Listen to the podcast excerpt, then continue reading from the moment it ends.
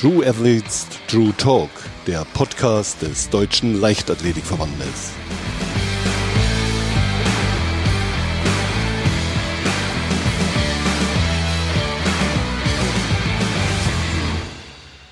Herzlich willkommen zu einer neuen Folge von True Athletes True Talk. Ja, und heute haben wir einen ganz besonderen Gast bei uns. Bei uns ist die Weltklasse-Läuferin Konstanze Klosterhalfen. Herzlich willkommen, Konstanze. Dankeschön. Äh, schön bei euch im Podcast zu sein. Ja, wir freuen uns sehr. Von dir war es im letzten Jahr ja deutlich ruhiger. Das lag auch zum einen halt auch daran, dass du verletzt warst. Von deinem Management war zu hören eine Überbelastungsreaktion im Becken. Wie geht es dir denn heute? Ja, genau. Ich hatte eine äh, Verletzung auszukurieren, aber ähm, das jetzt zum Glück überstanden und jetzt geht's mir ziemlich gut hier. Ähm, ich bin jetzt wieder zurück in, meinem, in meiner Trainingsheimat und ja, genieße jetzt jeden Tag, den ich mit meinem Team hier trainieren kann. Wie würdest du aktuell deinen Trainingszustand beschreiben, wenn du sagst, du bist jetzt wieder zurück?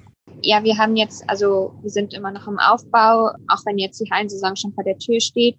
Aber ja, davon lassen wir uns jetzt erstmal nicht stressen und ja, jetzt kommt es erstmal auch ein bisschen Kontinuität im Training an und es klappt im Moment alles ganz gut und ja, aber ich habe immer noch im Kopf, dass das Wichtigste ist, jetzt einfach gesund zu bleiben. Genau, und das genieße ich jetzt einfach, das Training. Ich habe dich am Anfang vorgestellt als Weltklasseläuferin, aber hinter diesem Begriff stehen ja ganz viele Rekorde schon in der Jugend angefangen. Final der dritte Platz bei den Weltmeisterschaften. Um dich herum ist entsprechend auch immer ein recht großer Rummel. Wie nimmst du den Rummel so um dich herum selber wahr? Ist das was, was du als angenehm empfindest oder musstest du da erst reinwachsen? Ja, ich glaube, man selber nimmt das immer gar nicht so wahr, weil also wenn man bei den Wettkämpfen ist und so, dann muss man sich ja eh fokussieren und ist im Tunnel und blendet erstmal alles aus. Und ja, ansonsten denke ich, wächst man da so ein bisschen rein. Also ja, wenn man seit der Jugend dabei ist, dann irgendwie wächst das so mit. Und ja, generell nehme ich, versuche ich immer das Positive mitzunehmen und ähm, das ist natürlich super schön, wie viele Menschen dann da mitfiebern und einem irgendwie tolle Kommentare hinterlassen. Und ja, das ist immer super schön und ja, das versuche ich so mitzunehmen.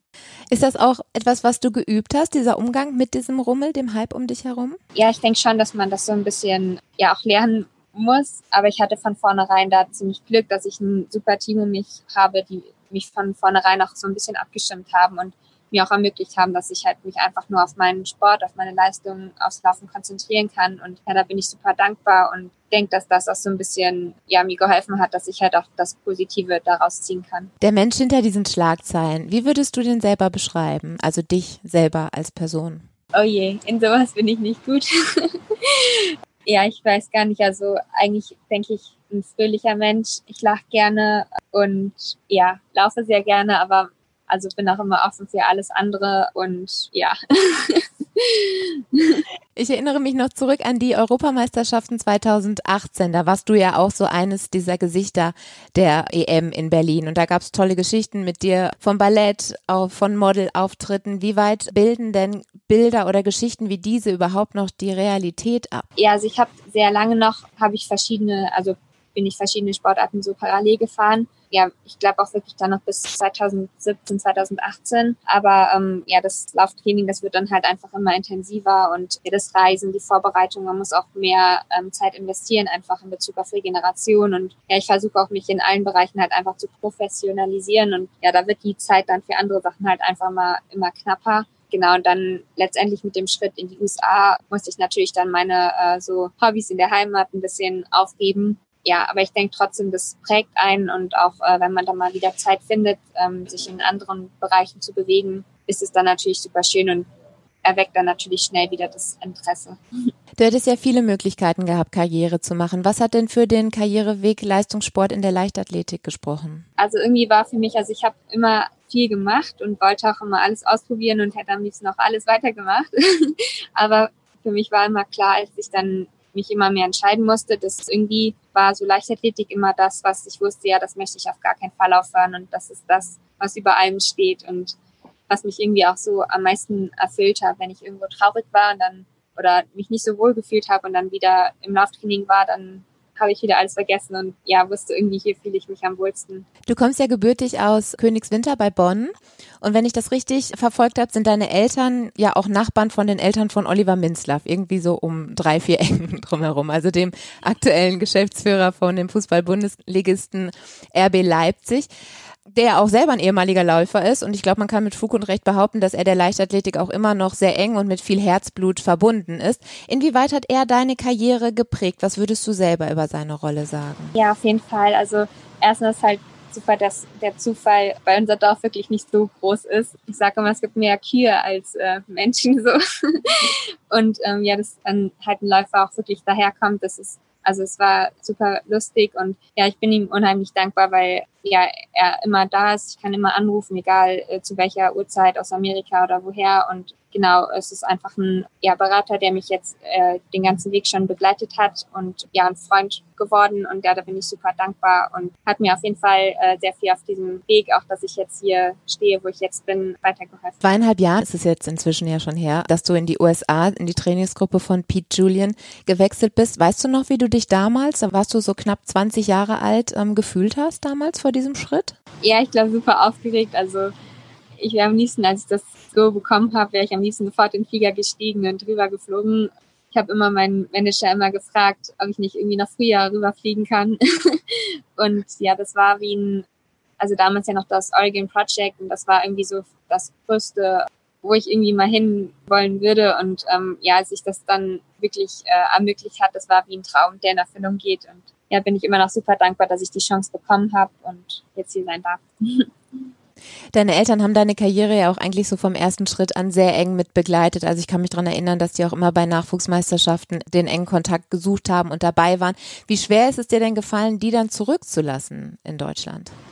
Ja, das ist natürlich ein, sag ich mal, Wehmutstropfen, der halt einfach dabei ist, dass man äh, Familie und Freunde dann auch ein bisschen zurücklassen muss. Aber ja, die unterstützen mich, wie schon gesagt, auch super. Und genau, ich hatte eigentlich nie so wirklich Zeit, darüber nachzudenken, dass ich irgendwie meine Familie vermisse. Und ja, wir stehen immer noch im engen Kontakt und äh, sprechen jeden Tag. Und ja, das ist ja auch mit den Medien heutzutage auch alles möglich. Deshalb, genau, freue ich mich, wenn ich dann zu Hause bei meiner Familie bin, aber freue mich genauso, wenn ich dann in den USA bin und genau dann Kontakt über das Handy habe oder so. Bist du generell ein Mensch, der die Herausforderungen liebt und sich denen dann auch entsprechend gerne stellt?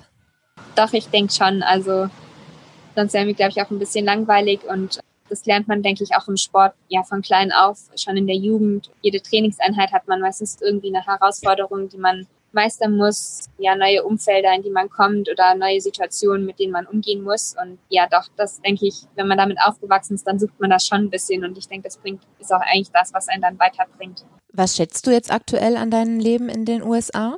Ja, so dieses Umfeld und einfach so, sag ich mal, meinen Traum zu leben mit ja, Menschen, die ich auch super ins Herz geschlossen habe. Also ich wurde hier auch so toll aufgenommen und das fühlt sich gar nicht an, als wäre ich hier erst drei Jahre oder so.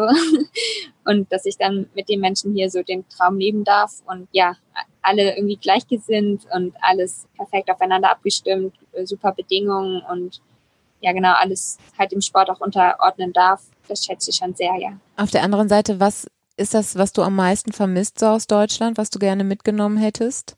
Ja, ich denke dann schon, meine Familie, das habe ich jetzt auch dann im vergangenen Jahr dann doch auch ein bisschen gemerkt. Also im ersten Jahr habe ich da gar keine Gedanken dran verschwendet, aber jetzt in den neuen Zeiten, sage ich mal, ähm, habe ich natürlich schon sehr meine Familie dann vermisst und genau die Freunde, ähm, gerade wo man halt nicht so viel unternehmen konnte oder sich mal irgendwo ja abschalten konnte, ähm, sich dann mit Freunden zu treffen oder so, das hat dann schon gefehlt genau, aber ja, das nimmt man dann auch gerne in Kauf. Wenn du jetzt so zurückblickst auf die letzten zweieinhalb Jahre, inwieweit hast du dich wohl als Mensch in dieser Zeit verändert?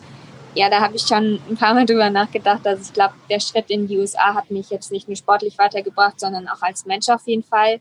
Ich weiß noch, als ich hier angekommen bin, also habe ich auf jeden Fall erstmal auch mehr im, im Leben gelernt. Ich muss erstmal ähm, lernen, wie man irgendwie eine Waschmaschine äh, auch in Amerika anstellt und ja so viele Sachen, die man ja gar nicht irgendwie machen muss, wenn man halt in einer gewohnten Umgebung wohnt. Was man macht, wenn man sich irgendwie, weiß ich nicht, ich hatte irgendeine kleine Verletzung und es war ganz harmlos, aber da musste ich dann zu meinem Trainer und fragen, ja, was mache ich denn jetzt? Und also das hat mich schon ähm, weitergebracht oder mein Auto wurde direkt am ersten Tag abgeschleppt und so Sachen. Also genau, da bin ich, denke ich, auch als Mensch auf jeden Fall dran gewachsen und ja, so für die Persönlichkeit, denke ich, tut es manchmal ganz gut, wenn man so ins kalte Wasser geschmissen wird.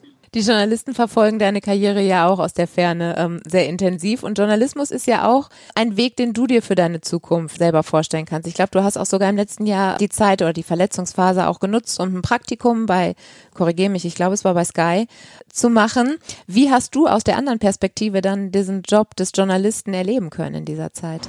Genau, das Praktikum war schon ein Jahr davor, aber das war auf jeden Fall super interessant, da mehr Einblicke noch zu bekommen, halt von der anderen Seite. Und ja, ich denke, es ist halt super spannend, weil man auch diesen abwechslungsreichen, aktiven Tag hat, sage ich mal, und ja auch ganz nah im Sport drin ist und man spielt auch diese Atmosphäre, dass auch wenn man es dann selbst nicht als Athlet lebt, aber ja ganz nah am Athleten dran ist und irgendwie man merkt auch, dass die Journalisten es halt eigentlich schon irgendwie wirklich mitleben und das ist halt auch irgendwie diese einzigartige Atmosphäre des Sports, ja, die auch schön ist. Wenn du schon mal so den Blick über deine äh, Karriere hinaus wirfst, ist der Job des Journalisten etwas, was du dir darüber hinaus dann vorstellen kannst, aktiv? Ja, generell denke ich immer nicht so weit voraus, also ähm, genau, ich bleibe immer ganz gerne jetzt im Jetzt und mache mir gar nicht so viel Gedanken. Aber klar, deshalb habe ich mir das Studium natürlich auch ausgesucht, weil ja, ich kann mir auf jeden Fall ein Leben ohne Sport nicht vorstellen und möchte dem Sport auf jeden Fall treu bleiben und ja, denke, dass das auf jeden Fall was wäre, was mir gefallen könnte. Und genau, dann wird sich zeigen, wie sich das entwickelt.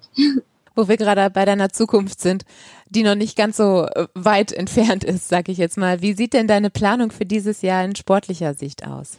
Ähm, ja, ich glaube, das ist auch was, was ich versucht habe zu lernen jetzt im letzten Jahr, dass ich auch nicht mehr so viel die Gedanken mache, was jetzt kommt, auch aufs Sportliche bezogen, sondern halt auch da mich auf jeden Tag fokussiere und genau halt das Hauptziel erstmal bleibt, gesund durch die Vorbereitung zu kommen. Aber generell liegt natürlich der Fokus auf dem Sommer und wenn dann hoffentlich alles so klappt, wie es jetzt angedacht ist, steht da ja also die Olympischen Spiele dann im Fokus und deshalb ja ist alles darauf ausgerichtet und auch jetzt die Hallensaison ich hoffe zwar, dass ich ein paar Rennen mache, aber die wird auf jeden Fall nicht im Vordergrund stehen. Ja, und ich werde mich auch dann jetzt in den USA weiterhin hier aufhalten und um mich hier mit dem Team vorzubereiten. Genau. Wenn du so an deine sportlichen Visionen oder Träume halt auch denkst, was ist da so im Hinterkopf, was du dir gerne mal erfüllen möchtest? Eigentlich hat sich so an meinem sportlichen Ziel seit, seit der Jugend oder seitdem ich so mit dem mehr kompetitiven Laufen an, äh, angefangen habe, sich daran gar nicht so viel verändert, eigentlich einfach mich weiter zu entwickeln und ja, so schnell zu laufen, wie möglich ist. Und ja, das ist eigentlich so geblieben. Ja, und dann ist natürlich das größte sportliche Ereignis die Olympischen Spiele und da dann alles am Tag abrufen zu können, das wäre genauso das größte, denke ich, was man so worüber man als Sportler so nachdenken kann. Sind Olympische Spiele auch so ein Thema bei euch in der Trainingsgruppe? Also das Wort Olympia, fällt das da viel? Oder schwingt das einfach nur so irgendwie mit? Wie muss ich mir das vorstellen? Also bei mir persönlich schwingt es eigentlich eher so nur so mit. Genau, wie ich schon gesagt habe, ich möchte einfach ja meinen, meinen schnellsten Sommer dieses Jahr möglichst haben, bis bisher hin in meiner Karriere. Und genau, aber also so im Team ist es natürlich schon ein großes Thema, weil ähm, natürlich auch das Team und ja die Vorbereitungen jetzt hier ähm, darauf ausgerichtet sind und dann ja auch noch viele Debatten jetzt mitschwingen, ob es jetzt stattfindet oder nicht. Und doch, da fällt das schon oft, aber ja, da höre ich eigentlich immer ein bisschen weg eher. Ich wollte nämlich gerade fragen, inwieweit du denn diese Debatten halt auch verfolgst, also auch was ähm, so in der Presse oder so geschrieben wird. Aber schottest du dich dann da ab oder guckst du dosiert, was irgendwie für dich wichtig ist? Letztes Jahr war es, denke ich, dann eher in meinem Kopf, aber dieses Jahr, also weil ich auch weiß, wie schnell sich dann alles ändern kann ähm, oder weil ich es jetzt erfahren habe, ja, versuche ich da gar nicht dran drüber nachzudenken und ja, konzentriere mich jetzt auf den Moment und ja, mich jeden Tag irgendwie weiterzuentwickeln und an mir zu arbeiten. Dann habe ich dir noch drei Fragen mitgebracht, die unsere User auf leichtathletik.de, auf dem Instagram-Kanal, um genau zu sein, uns geschickt haben. Es kamen natürlich unfassbar viele Fragen für dich, aber ich habe mal so exemplarisch drei rausgesucht, über die wir jetzt gerne noch sprechen können. Das ist zum einen die Frage nach Druck. Und zwar, ob du irgendwelche Tools, irgendwelche ja, Wege für dich gefunden hast, um mit Leistungsdruck umzugehen. Ja, das ist auf jeden Fall ein wichtiges Thema, weil ähm, ja der, also der Kopf und so die Einstellung auf jeden Fall auch einen großen, großen Raum einnehmen, neben der physischen Verfassung. und doch, also ich sag mir eigentlich immer, ähm, oder für mich ist immer wichtig die Vorbereitung davor, dass ich halt weiß, ich habe irgendwie alles getan, was ich jetzt machen konnte, was in, ja, in meinen Möglichkeiten stand. Ich habe äh, gut trainiert, ich habe genug geschlafen, genug ge gegessen, alles vorbereitet und ja, dann weiß ich für mich, dass ich alles getan habe und ähm, jetzt einfach in der Situation mein Bestes geben muss und geben kann. Und ja, dann irgendwie kann einem so äußere Situationen eigentlich nicht mehr so viel anhaben, weil man ja weiß, man könnte nicht mehr machen. Hast du dann da vor dem Wettkampf dann noch irgendwelche Dinge, mit denen du dich dann ablenkst oder runterfahren kannst? In solchen Momenten, falls du doch mal irgendwie so eine, ja, so ein Übermaß an Nervosität oder etwas in der Art spüren solltest? Ja, also generell bin ich auch trotzdem noch immer ähm, ziemlich nervös. auch, also es ändert sich auch nicht, ist auch egal, wie groß der Wettkampf oder wie klein der Wettkampf ist. Ähm, aber ich glaube, das hängt halt einfach so ein bisschen mit den eigenen Erwartungen auch zusammen und ich denke, das ist auch ein bisschen wichtig. Also ein bisschen Nervosität und Druck gehört auch dazu. Und ja, ansonsten lenke ich mich eigentlich nicht so gern ab. Ich fokussiere mich eigentlich immer sehr, aber lese dann oft noch irgendwie vorher und ähm, ziehe mich irgendwie zurück, um ein bisschen meine Ruhe zu haben. Ja, und äh, ja, wir arbeiten auch mit einem Mental Coach zusammen und ähm, ja, da haben wir uns auch so ein bisschen irgendwie so ein paar Sätze überlegt, die einen dann beruhigen. Das kann auch hilfreich sein, also dass man sich einfach sagt, ja, du bist vorbereitet, bleib ruhig, du weißt, vertrau auf dich selbst und sowas. Ja, und das dann immer wiederholen, das kann auch schon helfen. Mhm. Eine zweite Frage aus der Community, die ich dir ganz gerne stellen würde, ist die Frage nach der Ernährung. Welche Rolle nimmt Ernährung in deinem Leben ein? Ja, Ernährung ist auf jeden Fall ja super wichtig im Leistungssport.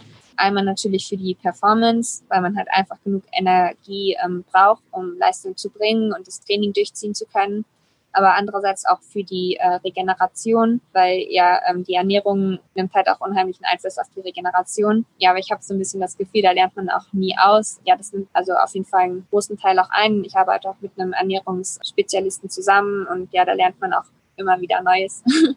ja, und versucht da auch gut drauf zu achten. Wenn du sagst, du hast immer wieder Neues gelernt, was war so das Letzte, was du, ähm, wo du so ein Aha-Erlebnis hattest? Also in Amerika ist auf jeden Fall so ein bisschen Milch, so normale Milch ist so total verschrien eigentlich. Es liegt vielleicht auch ein bisschen an der Produktion, aber ja, hier wird man eigentlich immer sofort gefragt, welche Art von Milch man haben möchte. Und genau so zum Beispiel Oatmilk oder so schmeckt mir auch gut. Und dann habe ich das halt auch einfach gemacht. Und ja, aber da ist halt eigentlich gar nichts drin und ähm, dass man da halt dann eigentlich lieber zur ganz normalen ursprünglichen Milch greifen sollte, weil da halt einfach viel mehr Protein und Kalzium und alles drin ist. Genau, das war mir gar nicht so bewusst. Und da fällt einem auch auf, wie man manchmal so von der sage ich mal, Industrie reingelegt wird, ja dann andere Sachen anstatt das Naturprodukt zu nehmen. Und dann war eine Frage, die ich auch selber interessant auch finde. Dein Plan so in der Zukunft. Kannst du dir vorstellen, irgendwann Marathon zu laufen?